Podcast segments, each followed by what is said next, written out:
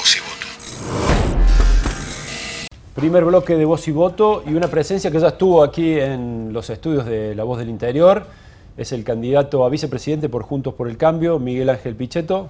Pichetto, muchas gracias. Bueno, gracias por la visita. Muchas Volvió gracias por invitarme, Después de las. PASO, había estado antes de, de- de las elecciones y dijo que volvía y, y estamos acá cumpliendo la, la palabra.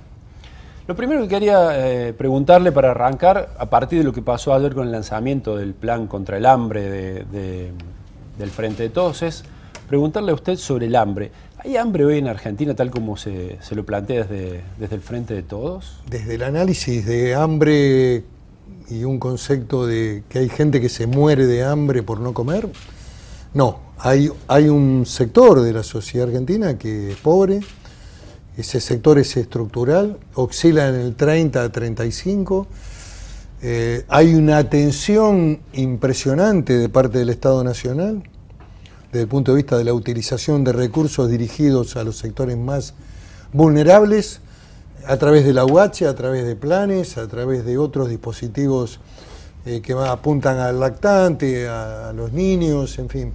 Hay un conjunto de acciones y recursos puestos al servicio de ese sec- sector. Si se analiza el concepto de hambre o de hambruna al estilo africano, digamos, casi famélico, Argentina no es un país de esas características. Me parece que hay una exorbitancia en esa definición. Lo que yo digo es que había una emergencia social que estaba votada. Con esa emergencia social se podía dar respuesta a todos los requerimientos ligados a cuestiones alimentarias. Y lo que hay que analizar es que el gasto de seguridad social en la Argentina es el 75% del total del presupuesto nacional. ¿Qué quiere decir? Cuando dicen Macri gobierna para los ricos, es una gran contradicción.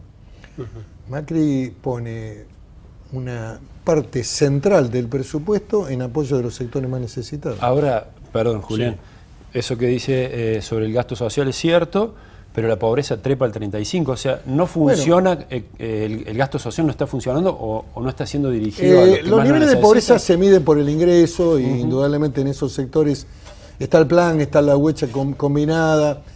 Bueno, hay que ver cómo se mide. Yo no descreo de las mediciones que hacen organismos públicos y privados, pero en general es también un porcentaje eh, que tienen los países en vías de desarrollo en Latinoamérica.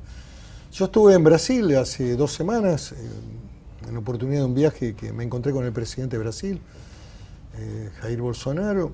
Brasil tiene 27 de pobreza y 7,5 de indigencia, 34. Y tiene 14, 15, igual que la Argentina, de desocupación. ¿Qué quiero decir con esto? No, no es mal de mucho consuelo de, de tontos, no. Lo que estoy diciendo es que hay un problema estructural en Latinoamérica que tiene que ver con procesos de crecimiento, con desarrollo industrial, con empleo de calidad. Y el verdadero paradigma de, de la Argentina de este tiempo, de este tiempo tan, tan importante electoral, debería ser cómo salimos de esto, no, no construir el relato del hambre. Y el plan que le lanzó Alberto Fernández. No lo ¿Usted conozco, lo la verdad no lo conozco, es una apología del hambre. Se supone que puede haber cajas de comida, qué sé yo, medio parecido al de Lula en Brasil, no, no entiendo, la verdad no sé. Eh, lo que digo es que nosotros hemos votado en el Congreso una ley que se llama Ley Donald, que también recoge alimentos en todas las eh, fábricas, digamos, a lo largo y a lo ancho del país, eh, alimentos para los sectores más necesitados. Hay, repito, un apoyo económico bancarizado del Estado Nacional y también dirigido a sectores sociales, movimientos sociales, muy importante en la Argentina. Usted Y- habló de ese tema, eh, el apoyo con- financiero a organizaciones sociales, que son muy opositores incluso al gobierno. Eh, ¿Usted cuestionó esa, eh, cómo se Yo, me- utiliza? yo cuestiono a los intermediarios de la pobreza. Eh, son gerentes de la pobreza. Son los que medran con la pobreza, intermedian, eh, quieren aumentar ahora el doble del plan, tienen las listas, manejan las tarjetas, en fin. Actos que se desarrollan a lo largo y ancho del país. Yo creo que adquiere un sistema directo de bancarización extrema. Yo no voté la ley alimentaria, la emergencia alimentaria. Me parece que fue un exceso también por parte de algunos sectores. ¿Quisieron sacar porque- rédito político? No, porque construyen, construyen hacen construcciones que son una verdadera derrota simbólica de la Argentina. Eh, un país que produce alimentos para 800 millones de habitantes en el mundo declara la emergencia alimentaria. Que lleva más de Hay 20 algo años. que no está bien. Pero además lleva más de 20 años, ¿no? No lo ha Hay una estructuración de pobreza, repito, en algunos casos ha llegado al 39 en el 2001, 39, 40. Eh, se mantiene ahí estable en el 30, ha crecido un poco ahora. Eh, nada fuera de, de- de una lógica de un país todavía en vías de desarrollo, con dificultades de consolidación de la industria, con algunos sectores económicos muy potentes que están creciendo y están generando empleo, digamos la producción agropecuaria ligada a la carne, la industria del frigorífico, la energía, el gas, el petróleo. Hay distintos sectores que, han tenido un crecimiento importante, hay otros en la industria, en la textil, en los sectores urbanos donde ha habido impacto. Una pregunta con respecto a la campaña y a su discurso. ¿no? Si bien eh, hablábamos fuera de cámara de algunas frases que le han recortado, decía usted, eh, han sido fuertes, digamos, sus expresiones. Hablo, por ejemplo, de dinamitar este, en las villas las ventas de, de droga. Refería a los búnkeres. Sí, y eh, también hablando de Kisilov sobre lo que había dicho el candidato gobernador, sobre la gente que tiene necesidad de salir a vender droga porque se queda sin trabajo, usted dijo, bueno, también con ese criterio podría decir que podrían salir a matar gente, ¿no? Sí, a robar y a matar. Bueno. Eh, digamos, si la... Pero le hago, una- le, le hago esta pregunta, Sí, digo, sí, ¿es, no. es convicción o una estrategia electoral buscando un voto más cerca de, de una derecha que por ahí le- no está tan identificada Los que con me Cambiemos? conocen saben que, que hay una línea de pensamiento estructurado a lo largo del tiempo. Los que me conocen del Senado, los que saben cómo pienso en materia de seguridad, he tenido un discurso muy constante. Pero la preocupación debería ser eh, lo que genera este tipo de análisis por parte mía. Eh, no lo que yo digo. En realidad lo que hago es amplificar, de, digamos, declaraciones que son verdaderamente muy complicadas, muy, muy complejas en boca de un hombre que puede ser eventualmente un, gobernador del principal distrito de la Argentina, tiene grandes posibilidades. Yo creo que María Eugenia Vidal puede revertir esto, pero, pero que él justifique y que la pobreza sea una justificación de que se puede vender droga en la Argentina y se puede cometer delito, me parece una verdadera estupidez. Eh, un, hecho realmente grave en, en boca de un hombre que va a tener que mañana combatir el flagelo del narcotráfico, que es uno de los principales problemas que vive la, la juventud como, como, como grave. Eh, por eso también mi, mi reflexión en base a la pregunta que me hace un periodista ayer en Bahía Blanca es también sobre la mirada de la exageración. Bueno, si tolera que vendan droga, mañana también robamos supermercado, se sale a matar, se sale a robar. No puede haber tolerancia con el delito, y mucho menos con un delito de, de las características del narcotráfico. Eh, Pichetto, hablando de La declaraciones... preocupación sería de parte de la opinión pública sobre lo que dijo Kicillof, no sobre lo que digo yo. Eh, también hace tiempo usted hizo una declaración muy fuerte sobre el control de los inmigrantes que llegan de países vecinos. Eh, es una cuestión eh, que generó mucha polémica política, pero hablando con la gente también eh, hay preocupación por esta cuestión de que, de acuerdo conmigo, el 90% está de acuerdo conmigo.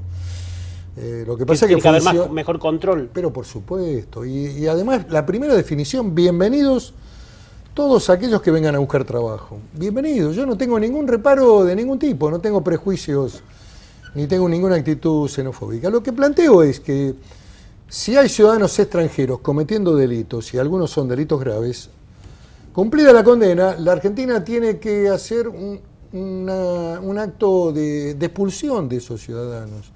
Y además el primer deber es controlar quién ingresa a la Argentina. Hay países como Perú y como Colombia que cuando los narcos cumplen condena o cuando cumplen condena por delitos graves, sicarios, cumplen condena, les borran los antecedentes, no envían los antecedentes a la Argentina.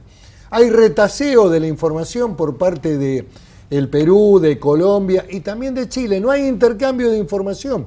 Y por lo tanto, las autoridades migratorias no pueden saber quién es esa persona que ingresa a la Argentina. Y eso determina que entren sujetos peligrosos con antecedentes, con prontuario penal, que vienen a cometer delitos a la Argentina. Yo digo que frente a la actitud de esos países, yo sé que la Dirección de Migraciones y el ministro del Interior, Frigerio, está trabajando en un intercambio con Perú para que Perú brinde la información completa. Si alguien cumplió una condena, no se la deben borrar. Hay como una especie de saneamiento cuando se cumple la condena. informame que esa persona cumplió condena por delito de narco, por delito de robo a mano armada. Informame yo quiero saber quién es. Si la persona es honrada y viene a trabajar, bienvenido. A ver, en la Argentina siempre ha sido un crisol de razas. Mis abuelos vinieron también a, vivir a la Argentina a buscar trabajo. Yo no, estoy en contra de eso. Lo que me parece es que hay que dejar de funcionar con el pensamiento este políticamente correcto de la cultura de las izquierdas eh, porteñas, de las élites porteñas, que todo es eh, muy malo, todo eh, están más siempre defendiendo a, la, a, los delincuentes que a la víctima. Eh, si alguien rompe el pacto de convivencia social en la Argentina, cumplí la condena y después andate, viejo, te tenés que ir. No te podés quedar, porque vos viniste al país a cumplir también con las reglas del país, las normas del país. Si delinquiste, cometiste delitos, tenés que cumplir la condena. Y si son delitos leves, te tenés que ir. Rápidamente los tenés que sacar. Nos llevo al, tema eleccionario. Pero esto es un debate más de fondo, es un debate casi cultural, que la Argentina tiene que hacerla, este debate para protegerse, para, para defender eh, la vida de los ciudadanos, la seguridad. Eh, de todos modos, es un tema que habla, se habla muy poco en campaña, ¿no? el tema de la delincuencia y cómo se la aborda casi tabú en algunos Segundo tema de interés de la ciudadanía. Primero la economía, segundo la seguridad. Es difícil escuchar propuestas. Hoy no hay básicamente propuestas sobre cómo combatir la inseguridad. Bueno, hay una praxis hecha por el gobierno nacional muy efectiva. Digamos, la gestión de la ministra de Seguridad, Patricia Bullrich, y del gobierno ha sido eficiente en la lucha contra el delito y contra el narcotráfico. Le quería preguntar sobre el tema electoral, porque también escuché varias veces eh, en varias intervenciones eh, suyas con, la gente de Juntos por el Cambio sobre cómo trabajar el 27 de, octubre, incluso marcando claramente que hay que fiscalizar mejor, o hay que fiscalizar básicamente algo que parece que no, no había hecho junto por el cambio, sobre todo en Buenos Aires.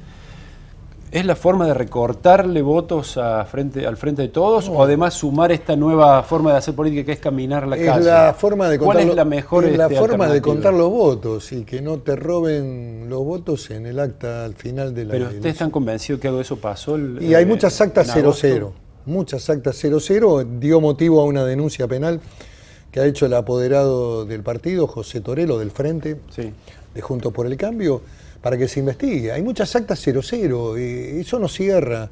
Y ha habido en algunos lugares, no en Córdoba, que creo que se trabajó muy bien y se ganó, pero en otros lugares, eh, espacios del conurbano, espacios del Gran Rosario, donde no tuvimos fiscales. Eso es una autocrítica, ¿no? no pero por supuesto, la estoy haciendo, a ver, entre todos, no para flagelarnos, pero sí para que el 27 de octubre, en la elección importante, trascendente, donde la Argentina va a trazar su destino para los próximos cuatro años, tengamos un control eficiente del comicio, porque en política, como en la vida, nadie puede invocar su propia torpeza. Entonces, si uno no controla, y, la otra, te roban los votos y bueno, y la otra es a llorar a la iglesia, como dicen los muchachos. y la otra, digo, es salir a la calle ahora, ¿no? Lo que pasó en Tucumán ha sido muy eh, movilizador no, lo que pasó a partir de Eso no lo habían hecho antes, ¿no? No. A partir de la decisión de ir a la calle y el acto de, Barranca de Belgrano, una multitud, más de 50.000 personas, que además se movilizaron solas, sin colectivos. Eh, ¿Están recortando? ¿Creen que están recortando la distancia? Yo creo que están ocurriendo cosas. Eh, creo que se salió del esquema que solo definiría endogámico, de cuidarlo en extremo al presidente cuando el presidente al presidente le va bien con la gente. Fue un error desde el punto de vista de la estrategia electoral el acto cerrado. Si, al hombre le va bien y, la gente lo va a ver y, sale a la calle, indudablemente que nuestro producto electoral es, el, presidente, es el hombre que, nuclea la, propuesta de Juntos por el Cambio. Así que este cambio ha sido fundamental. Eh, creo que eso es una búsqueda en la sociedad de, un reencuentro mano a mano, de relaciones humanas muy, muy profundas, que la gente también estaba queriendo eh, que se hiciera de esa manera. Eh, esto me parece que es un primer cambio. El segundo cambio es que ellos se están hablando. ¿Ellos quiénes? ¿La el frente con todo, la oposición, eh, los movimientos sociales, el núcleo duro del quinerismo, eh, González, la reivindicación de, la etapa guerrillera, el reescribir la historia, están hablando. Reforma agraria, mercado mm, nacional de granos, cosas que atrasan. Acuerdo de precios y salarios atrasa, es una propuesta de los 70 de Perón con Helvar y Rucci, atrasa, no, no va a durar. si ese es el plan económico, ¿cuál es el plan? La pregunta es cuál es el plan. Pichetto, le hago una pregunta política y lo traigo al escenario provincial. Usted lo conoce bien al gobernador Schiaretti. Eh, ha recibido crítica incluso de los propios dirigentes del peronismo de Córdoba que su posición de presidencia favorece o es funcional al presidente Macri. ¿Usted qué lectura hace? Yo analizo la política desde la realidad. El, gobernador es un, gran gobernador que ha sido reelegido mayoritariamente en Córdoba y ha tomado una definición clara de presidencia en el, proceso nacional. Eh, cuando habló, incluso reforzó la idea de, digamos, de la entidad cordobesa, lo dijo con total claridad y no ha cambiado. Y me parece un error por parte del candidato del Frente con Todos, Alberto Fernández, haber venido a presionar o a tensionar, a apurar al gobernador en esa decisión. Para mí un error, se equivocó. Eh, creo que el pueblo de Córdoba también lo tomó mal, esa, declaración de Fernández de que no lo necesita, de que tiene que decidirse rápido. El gobierno de Córdoba definió claramente, boleta corta, presidencia en términos de la elección nacional, fortalecer el plano interno de Córdoba como, un eje central, la defensa de Córdoba como una entidad importante, cultural, histórica de Córdoba.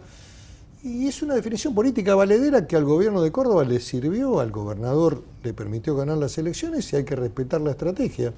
En el plano personal yo tengo un afecto personal por Juan Echaretti, un hombre al que respeto.